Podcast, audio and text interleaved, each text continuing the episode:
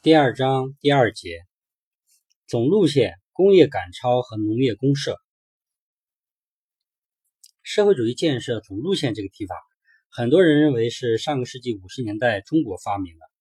其实“总路线”这个词最早见于一九二五年，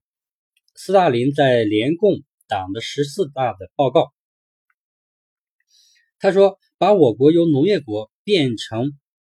能自力生产必须的装备的工业国，这就是我们总路线的实质。一九二八年开始的苏联第一个五年计划，开创了用主要实物产品产量衡量发展成果的方法。后来，所有的社会国家都采用了这一经济指标，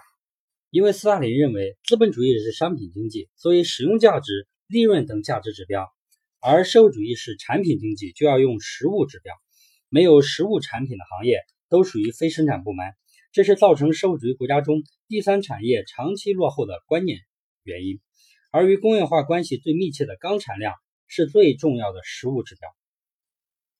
苏联一五计划先后搞过两个方案，一个是必须作为任务完成的初步方案，如规定生铁产量要达到八百万吨，钢产量要达到八百三十万吨，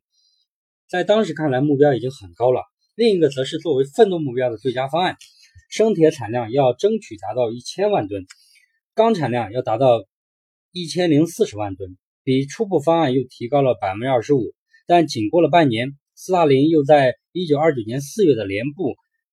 十六大的报告中提出一个振奋人心的新口号：要在十到十五年内，按人均计算的产量方面赶上和超过许多资本主义国家的英国和美国。最佳方案也显得有点保守了，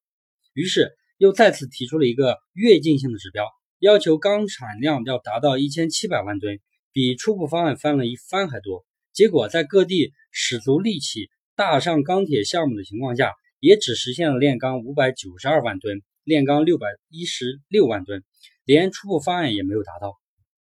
同样，一五计划规定煤产量，初步方案是六千八百万吨，最佳方案提高到七千五百万吨。实际上只达到了六千四百四十万吨。汽车的情况更糟糕，汽车产量的最佳方案是十万辆，十六大也提高了二十万辆，但实际上只完成了二点三九万辆。在工业赶超的同时，联共中央决议还要求集体经济组织从劳动组合、集体农庄向更大更工的农业公社过渡。很多劳动组合也越过了成立集体农庄的阶段，直接合并成了农业公社。在有的地区，农业公社在很短时间内就占到了农庄总数的百分之四十三。一九三零年的二月，《真理报》刊文指责一些地方对中农入社的生畜工具给予补偿的做法，损害了贫农利益，使地方干部和群众觉得中央是在提倡共产越彻底越好，公有化程度越高越好。于是，有的公社不仅将农民的住宅、大小生畜、家禽统统收归公有，甚至家用的炉子。茶壶、水桶也未能幸免。农业公社也不再是单纯的生产者的自愿联合体和独立经济组织，而是变成了一种政社合一的管理农民的基层政权。但随着共产风带来的巨大破坏，统一核算的农业公社维持的时间很短。后来有的划分为几个农庄，有的则变成了国营农场。尽管农集体农庄的规模比公社要小，但管理方式基本一样。政府下达的计划指标高达上百项，对播种的品种、面积、时间、每项农活的技术指标、收割的时间、上交国家的农产品品种和数量，都过了具体的规定。这些都是指令性的，违者要受到法律制裁。而农庄没有完成交售任务，家庭农副产品便不准到农贸市场上卖。一九三二年十二月二十七日，苏联实行统一的身份证制度。为了稳定农业劳动力，决定不再给农民发身份证。庄园受到城市去工作或居住，需经到领导批准或开具证明。而自发的盲流到城市的农民，也在被抓获后遣返原籍监督劳动，实际剥夺了农民的自由迁徙权，把他们长期束缚在土地上。我国后来形成的城乡二元结构，就是苏联的城乡二元结构的中国版。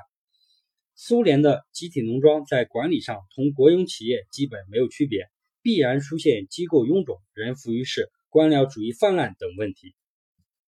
据苏联农业部对二十六个州一百三十二个集体农庄的抽查，在三分之一农庄中，做事务性工作的人员占全部劳动力的百分之二十到三十；八分之一的农庄中，做事务性劳动人员占百分之三十以上。农民也因失去自主权，生产积极性明显下降，出工不出力、出力不出心等现象随处可见，而瞎指挥和一刀切的现象普遍存在，也导致效益低下。尤其是相当一批有较高技能、有文化知识、善于经营的。农民已被当作富农消灭掉，农业劳动生产率不下降已不可能。但最伤害农民的是农产品义务交售制度，国家规定的交售额很高，经常占到总收获量的百分之三十到四十，有的超过一半。畜产品的义务交售额更高。一九三五年到一九三七年间，集体农庄上缴牛奶占总产量的百分之四十五，羊毛占百分之五十三。肉类和动物油占百分之六十八，也就是说，收获量的一半多要上交给国家。一九三一年粮食减产，而每公顷的交售额却增加了，于是，在乌克兰，许多农庄为了完成国家收购计划，要交出粮食收获量的百分之八十以上。在这种情况下，农民大批饿死就在所难免了。而到了第二个五年计划，也就是一九三三到一九三七年间，虽然粮食年均产量比一五计划期间还减少了七十二万吨。但是国家每年平均征到的粮食却比一五计划期间多了九百三十万吨，以保证苏联在饥荒年代仍能增加粮食出口去换取工业设备。这种勒紧裤腰带搞建设的做法，确实使苏联迅速实现了工业化。俄罗斯学者的最新统计数据指出，一九二八年到一九四一年，全书建设了九千个大中型工业企业。工业产值从1913年的世界第五位上升为仅次于美国的世界第二位。30年代的工业平均年增长率为百分之十一，成为世界上仅有的三四个能够制造出当时人民所能生产的任何工业品的国家。但过度剥削农民，对经济社会生活造成了极大的破坏。如以1928年农业产值为百分之百，则1931年为百分之九十二，1933年为百分之八十一点五。到了斯大林逝世的一九五三年，粮食产量甚至还低于一九一三年的水平。英国经济学家